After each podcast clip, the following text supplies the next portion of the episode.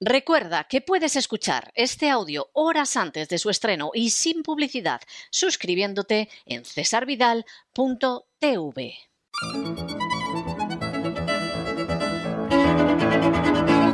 Palabras al aire con Sagrario Fernández Prieto.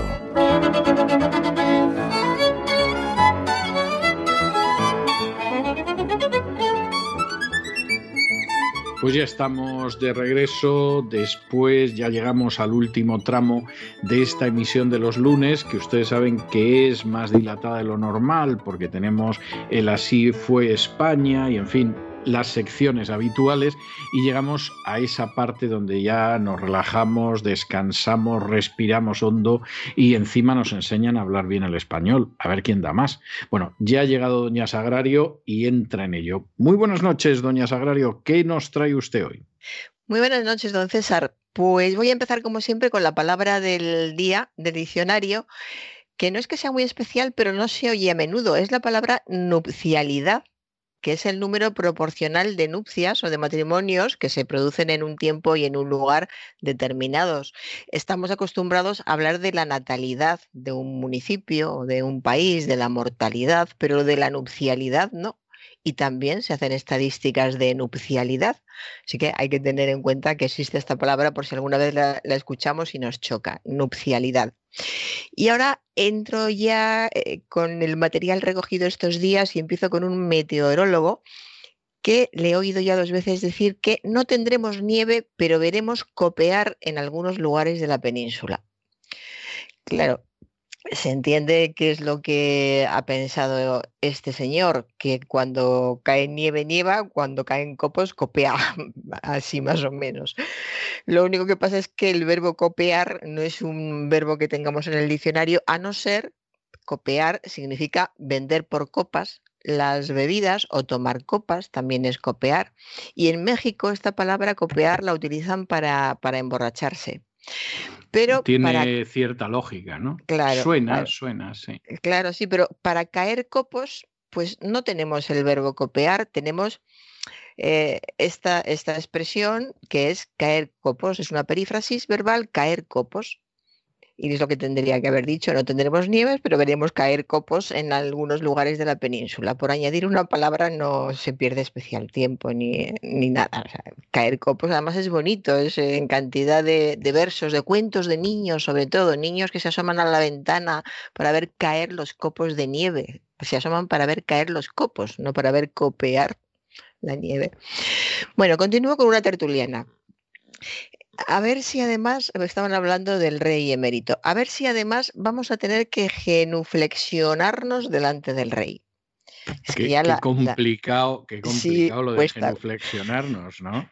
Cuesta decirlo, efectivamente. Genuflexión es un sustantivo de latín medieval, procede de la palabra, que es, el acción, que es la acción y efecto de doblar la rodilla, todos sabemos lo que es, pero bueno, bajándolo hacia el suelo, y ordinariamente se hace en señal de reverencia. Pero no tenemos en eh, nuestro vocabulario, en nuestro diccionario, la palabra genuflexionar. Una vez más, hay que recurrir a una perífrasis que no cuesta ningún trabajo, que es hacer la genuflexión. A ver si además vamos a tener que hacer la genuflexión delante del rey pero genuflexionarnos, pues como usted ha dicho, es hasta incómodo de, decir. Y tiene algo de, es, un poco absurdo, ¿no? Porque como, es como genuflexionar a nosotros mismos. Genuflexionarnos, cuando es doblar la rodilla, tú doblas la rodilla y, y la bajas y haces una reverencia, pues haces una genuflexión, en todo caso hubiera sido te genuflexionas, pero seguiríamos con la incorrección. No es que sea correcto eso, porque, insisto, el verbo genuflexionar no está en nuestro diccionario. Y ahora algo es un error muy común. Atención porque lo comete mucha gente y es una muestra de, pues bueno, del nivel cultural de, de cada uno, en este caso de la mayoría, porque lo oigo mal muy a menudo. Que es el, eh, un momentito que acabo de perder el, documento que estaba leyendo y claro, me he dado un susto impresionante, ya lo tengo, que es la palabra vacunémonos. La mayoría de la gente dice vacunémonos. A ver, delante del encrítico nos se pierde la S de la primera persona del plural del subjuntivo usado con valor de imperativo. A esto se le llama subjuntivo exhortativo. Es muy interesante para quien le interese el, lenguaje, la morfología subjuntivo exhortativo. Pero dejemos más nos, dejemos más nos, que es lo que quiere decir esa palabra, es igual a dejémonos, dejémonos sin esa S dejémonos.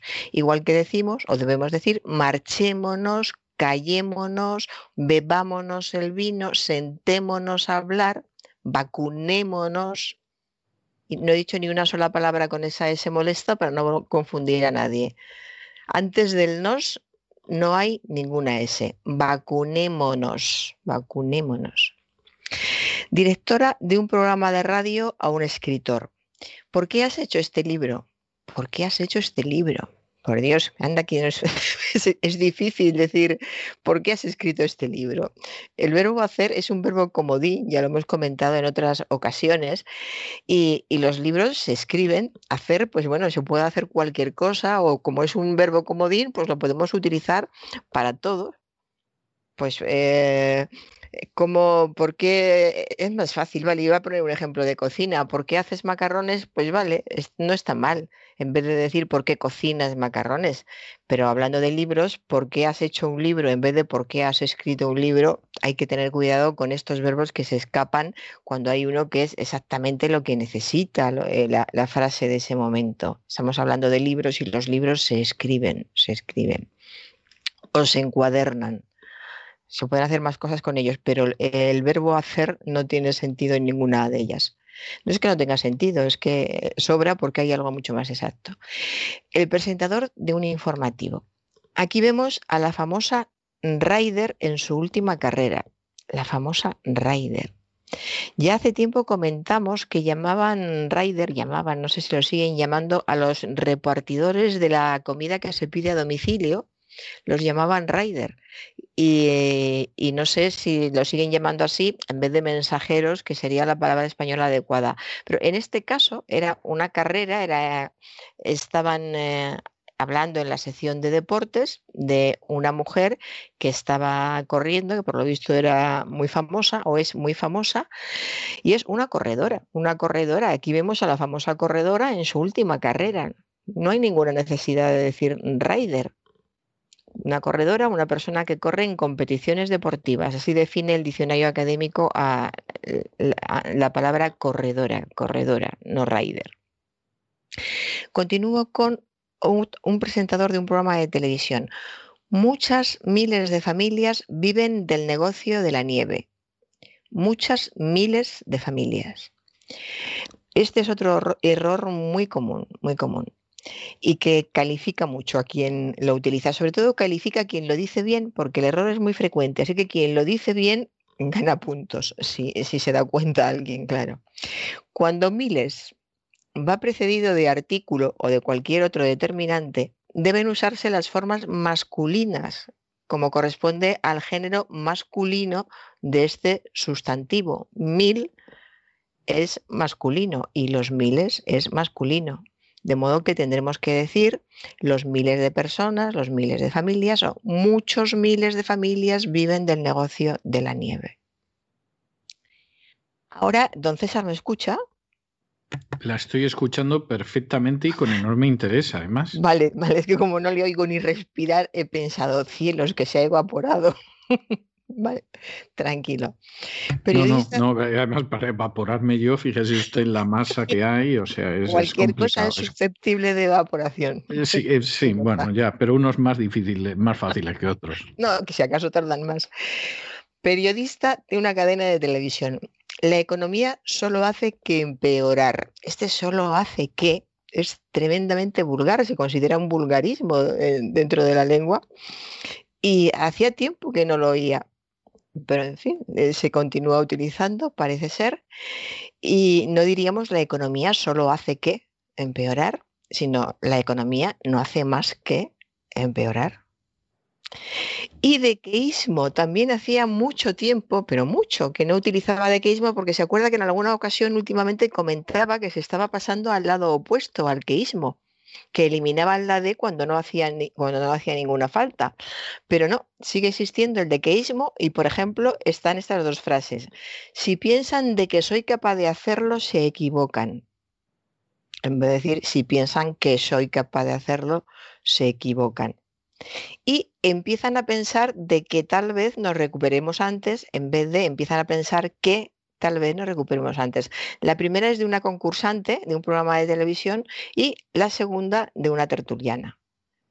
Y en los dos casos eh, hay dequeísmo y basta con decir que si piensan que soy capaz de hacerlo se equivocan, empiezan a pensar que tal vez nos recuperemos antes. En una tienda de ropa he estado lucubrando mucho, pero no puedo bajar más los precios. Lucubrando mucho. La verdad es que Está bien, lo de lucubrando mucho está muy bien, sí. E, está muy bien. Lo malo es tener que hacerlo, lucubrar o elucubrar, que es lo correcto, porque así andan todos, tratando de vender algo y bajar los precios de manera que puedan conseguir alguna ganancia. Pues lucubrar no, claro, elucubrar, del latín elucubrare, lucubrar, que es elaborar una divagación complicada y con apariencia de profundidad, imaginar, sin mucho fundamento. También se utiliza, pero eh, eh, lo considera desusado. Yo no sé hasta qué punto, porque creo que no hace tanto tiempo que yo escuchaba a una persona decir que lucubraba por las noches, que prefería quedarse a trabajar por las noches porque lucubraba mejor. El lucubrar es trabajar velando y con aplicación e intensidad en obras de ingenio. Esto es lo que, el término que se considera, la acepción que se considera desusada y que yo dudo de que sea desusada y que no se siga utilizando todavía, porque em, esta forma de, lucubrar, quedándose en vela toda, toda la noche, siempre aparece en ese contexto de quedarse toda una noche en vela. Ahora diríamos, dice mucha gente, dando vueltas a la cabeza, ¿no? Me he pasado toda la noche dando vueltas a la cabeza a tal tema. Y no hace tanto se decía, me he quedado toda la noche sin poder dormir porque he estado elucubrando sobre tal tema. que no sé hasta qué punto se ha perdido esa, esa acepción nocturna que es más intensa. Y elucubrar, con, con, E, no lucubrar, elucubrar, es eso, eh, elaborar una divagación complicada con apariencia de profundidad, es como darle muchas vueltas a, a un tema. Tiene una acepción que es imaginar sin mucho fundamento, que también tiene sentido y lo utilizamos a veces de, esa manera. A veces elucubras sobre lo que vas a hacer cuando te vayas de, de vacaciones al Polo Norte cuando es muy poco probable que tú te vayas alguna de vacaciones a tal sitio. Pues eso son elucubraciones. Y eh, el otro día escuché que una madre eh, joven hablando de un niño de siete años, decía que tenía, siete para ocho, decía, ya lo dice mi madre, este niño es un pandemonio. Un pandemonio. Esto me hizo gracia porque esto es, es de la generación de nuestros abuelos, decir que algo es un pandemonio. Pandemonium procede del inglés y este a su vez del, del griego, daimonium. Eh, aparte de ser la capital imaginaria del reino infernal, y en ese caso se escribe con mayúsculas, un pandemonio es un lugar donde hay ruido y confusión. Entonces, cuando se aplica a los niños, es como decir que es un niño que no para quieto, que siempre se está moviendo, que siempre está haciendo ruido o siempre está haciendo trastadas, como decían también antes en las familias. Y en este caso hablaban de que ese niño era un pandemonio una actriz en una entrevista. Cuando adentro tuyo no te sientes bien, ¿cómo vas a celebrar nada?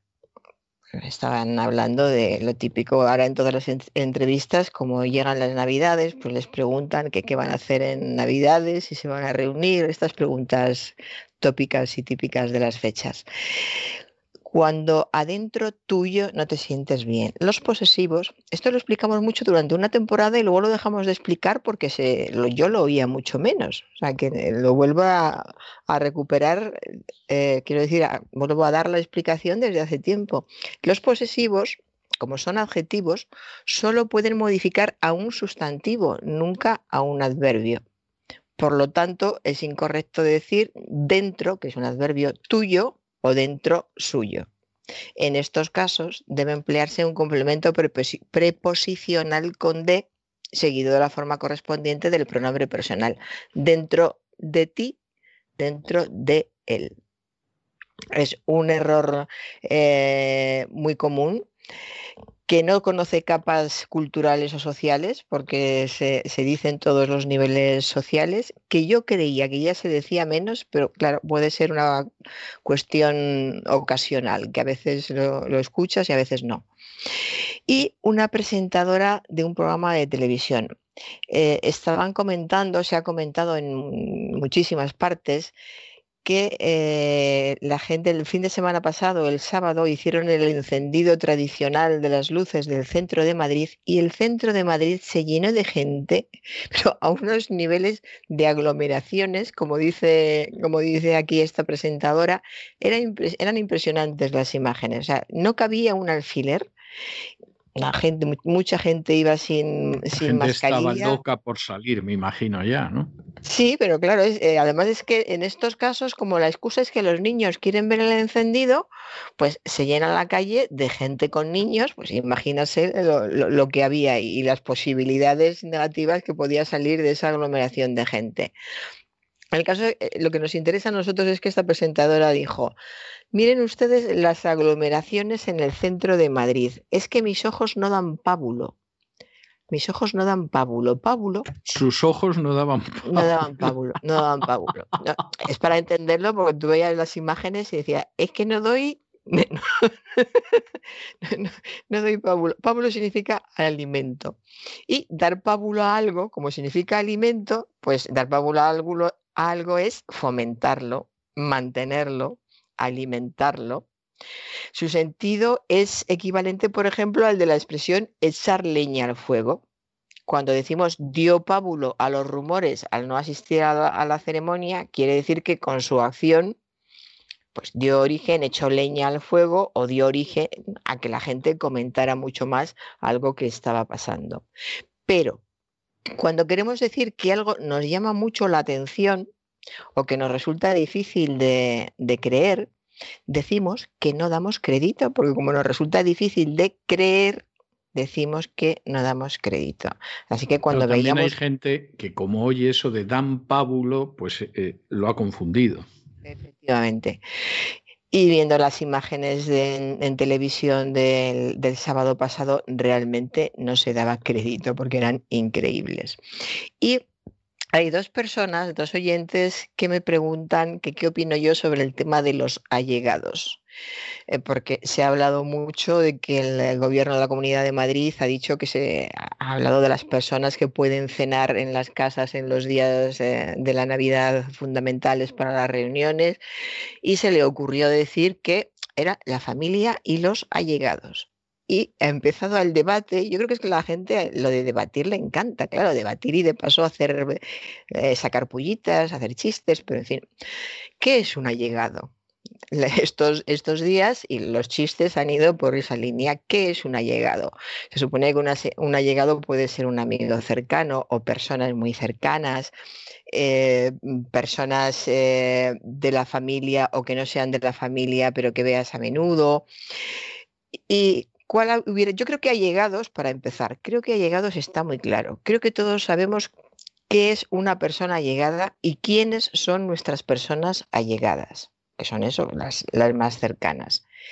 Si invitáramos a cenar a, nuestra casa a las personas más allegadas que están en nuestra vida, además de la familia, sabemos perfectamente a quién invitaríamos. O sea que no tenemos duda de quiénes son los allegados. Pero la cuestión es que la palabra en sí es cierto que es bastante ambigua. Y de ahí ha venido pues todos los comentarios y que mucha gente diga que eso no está nada claro y que cómo se justifica, sobre todo el problema que ve mucha gente, si te para la policía, ¿cómo justificas tú que eres un allegado? tampoco podrías justificar que eres un amigo íntimo o, que eres primo del primo de no sé qué, o que no tienes ningún parentesco familiar, pero has vivido con ellos X tiempo. En fin, hay muchísimas posibilidades. A mí, que a, mí, lo de las personas allegadas me llega al alma. ¿eh? O sea, es de eso que dices, bueno, pues, se supone que un tío lejano será una persona allegada, ¿no? Pero fíjese, se supone. Doña Gertrudis, que, está sola la pobrecita y que vive en el cuarto B, esa podría ser señora allegada o, o personal allegado, o no podría serlo. O sea, me parece algo tremendo. Claro, pero ahí está la, la, ambigüedad, porque doña Gertrudis para usted puede ser allegada, pero tiene poco trato con ella, seguramente, y entonces hay que procurar que sean personas con las que se tiene trato habitual porque el riesgo de contagio disminuye o aumenta según el trato. Entonces, doña Gertrudis no entraría, o no entraría un amigo amiguísimo, pero que hace 20 años que no le ves. Que precisamente son estas fechas en las que le das tanta alegría. Voy a ver a fulanito que hace más de 10 años que no le veo. Pues en esta ocasión eso es un peligro, porque tú no sabes de dónde viene fulanito, qué ha estado haciendo durante estos 10 años y en qué situación se encuentra fulanito en fin, eh, yo creo que eh, es una llamada al sentido común a, tener claro todos eh, quiénes son las personas que consideramos allegados, qué riesgos podemos correr tanto nosotros como esas personas. Y luego hay una palabra que yo creo que, que es la que mejor lo define, que es íntimos. que vengan a casa la familia y los íntimos de la familia o los íntimos de la persona que, invita a la cena o que organiza la cena. Una persona íntima de tu entorno si es íntima, es alguien que conoce, que conoce muy bien. Podían haber dicho eh, familiares y eh, amigos íntimos, por ejemplo, pero amigos íntimos a lo mejor daba, daba más opción a chistes. Pero hay una cosa que hay que tener en cuenta, que los chistes, la gente en contra, los comentarios van van a venir siempre. Hay que buscar lo más exacto posible. Así que yo creo que amigos íntimos hubiera estado bien o íntimos a secas, familiares e íntimos de la familia. Yo creo que hubiera sido lo más correcto, es, es mi opinión. Y mm, ahora, don César, tengo una noticia que darle. A ver, dígame, dígame que estoy interesadísimo. Pues eh, ¿Usted ha oído hablar alguna vez de un carnicero? Hombre, por favor. Pero si su, su, carnicero es más conocido que el baúl de la Piquer, la carabina de Ambrosio y de la Bernarda, pero todo junto. O sea, vamos, ¿qué, me va a contar usted? Bueno, pues hace mucho tiempo que no le veo, lleva, hace ya unos años que se, que se fue. Pregunté por él al principio varias veces, pero no me daban eh, noticias claras. Y el otro día, uno, yo sigo comprando en la misma carnicería y uno de los dependientes me dijo que tenía algo para mí de parte de este señor del que nunca he dicho el nombre y no lo voy a decir, claro.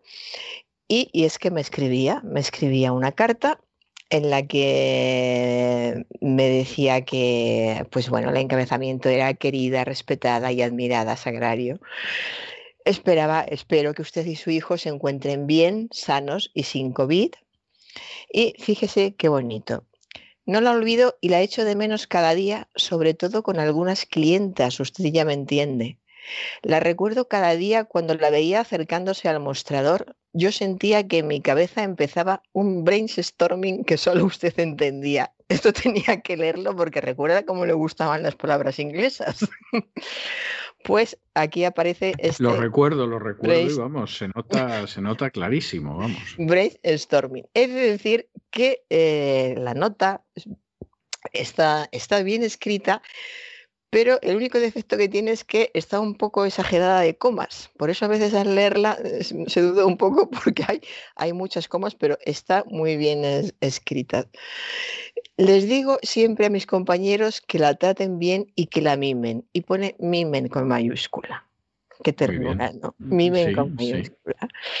Como estamos en Navidad, fíjese, hasta me emociona y todo. Como estamos en Navidad, permítame enviarla un abrazo y un humilde presente con todos mis respetos. Siempre a sus pies, siempre a sus pies y con su permiso un gran abrazo. Siempre a sus pies lo repite dos veces. Y luego cuatro S, que supongo que será su seguro servidor y la cuarta S será siempre SSSS. Puede ser, puede ser, puede ser. feliz Navidad y un 2021 muy feliz. Y el regalo que me enviaba era una bandeja con brochetas de solomillo. Caramba, Oiga, pero es que esas cartas yo las echo de menos, ¿eh? Es que me las regalaba todos los años. Y además él las, las preparaba. Hubo una vez que me dijo, me dio el, los salomillos, los palitos, y me dijo, ahora vaya enfrente, como si no supiera yo dónde está la verdulería, y pide pimiento y cebolla. Iba haciendo, me dijo cómo se hacían. Y luego en otra ocasión me las dio ya hechas en una bandeja con una presentación impresionante, con presentación de Navidad. Y la que me manda en esta ocasión son seis brochetas de solomillo con una presentación eh, muy bonita, muy bonita. Así que, en fin, realmente la Navidad hace que recordemos que en la vida hay gente que merece la pena y, eh, esta es una prueba no, se puede, no se puede usted quejar, por amor de Dios, vamos. ¿Cuántas personas disfrutarán de un carnicero así? Vamos, tengo yo serias dudas, vamos. O sea que, que, estupendamente, muy bien, me alegro muchísimo por usted, doña Sagrario, que disfrute además usted las brochetas, que deben estar estupendas. Estupendas, se las va a comer mi hijo todas, pero yo disfrutaré mucho viendo cómo se las come mi hijo, claro. Bueno, me parece, me parece, bueno, me parece muy bien, me parece un detalle muy bonito el, el de su carnicero y, es de esas cosas que indican que a pesar del coronavirus y de todo, pues hay gente que sigue teniendo un espíritu navideño. Espere, ¿eh? que luego estuve preguntando por él, aprovechando porque en otras ocasiones que pregunto por él, noto claramente que es que no quieren darme noticias y lo dejo. Y en esta ocasión, debido a esto, me dijeron que ha tenido COVID, pero que pero está recuperado, pero fíjese que él no dice nada de, él, pero ha pasado el COVID y que está en estos momentos como, me pregunté dónde estaba y no me dijeron el lugar exacto, pero me dijeron que estaba como en el límite de la comunidad de Madrid, o sea que está lejos de, de Madrid. Pero ha pasado el COVID y no dice nada de él, fíjese. Bueno, me parece, me parece muy bonito, sinceramente, me parece muy bien. Me parece muy bien. Además, me parece un detalle muy bonito y, creo que se lo merece usted, porque vamos, le ha hecho usted una promoción al carnicero verdaderamente extraordinaria. O sea, qué menos que lo de las brochetas, porque es que verdaderamente lo suyo. y luego fíjese que escribe bien. ya le digo que con las comas se pasa un poquito, pero cuando dice, la recuerdo cada día cuando la veía acercándose al mostrador parece que está escribiendo una novela. No, queda muy bonito. O sea, eso es el inicio de una novela. La recuerdo toda. La recordaba, empezaría. La, la recordaba, exactamente cuando se acercaba al mostrador. Vamos, eso es el inicio de una novela. Vamos. No tiene, no tiene más vuelta de hoja. Vamos, estoy convencidísimo de ello. Pues, doña Sagrario, yo hoy le voy a dejar con una melodía que es que me parecía obligada, teniendo en cuenta la palabra con que ha empezado Palabras al aire, que es la famosa canción de Antonio Prieto de La novia. ¿Eh? que me cuentan a mí los viejos del lugar, porque yo la verdad es que este detalle no, no lo recuerdo tanto, que yo con dos años me la aprendí de memoria, supongo que porque la escuchaba en la radio a todas horas, porque eso era la radio de aquel entonces, que era entretenimiento, y entonces cantaba intentando al parecer mantener el compás de Antonio Prieto, la novia. A mí me sigue pareciendo una canción muy bonita. ¿Qué quiere que le diga? No, no sé si es porque, la, porque es la primera canción que yo me aprendí con un par de añitos o por qué es, pero me sigue pareciendo una canción muy bonita con el paso del tiempo. O sea, de esas canciones que no pasan. Y ya que estábamos hablando de la nupcialidad, pues aquí le dejo yo con la novia y con Antonio Prieto y hasta la semana que viene, Dios mediante. Hasta la semana que viene. Un abrazo blanca y radiante va la novia. Le sigue atrás un novio amante y que al unir sus corazones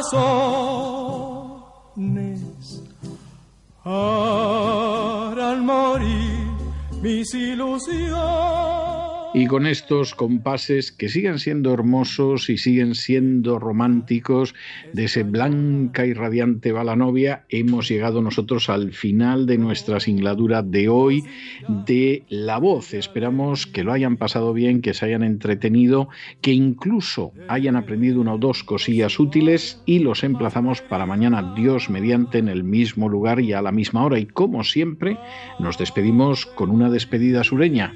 God bless you. Que Dios los bendiga. Mentira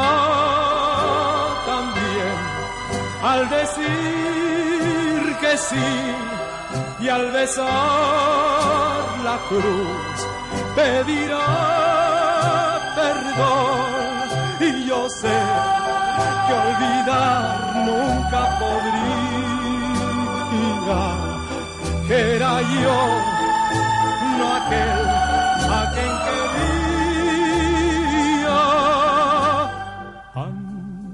el altar el programa La Voz es una producción de Artorias Incorporated y al amparo del derecho a la libertad de expresión no se hace responsable de las opiniones vertidas en el curso del mismo. dentro su alma está gritando Ave María.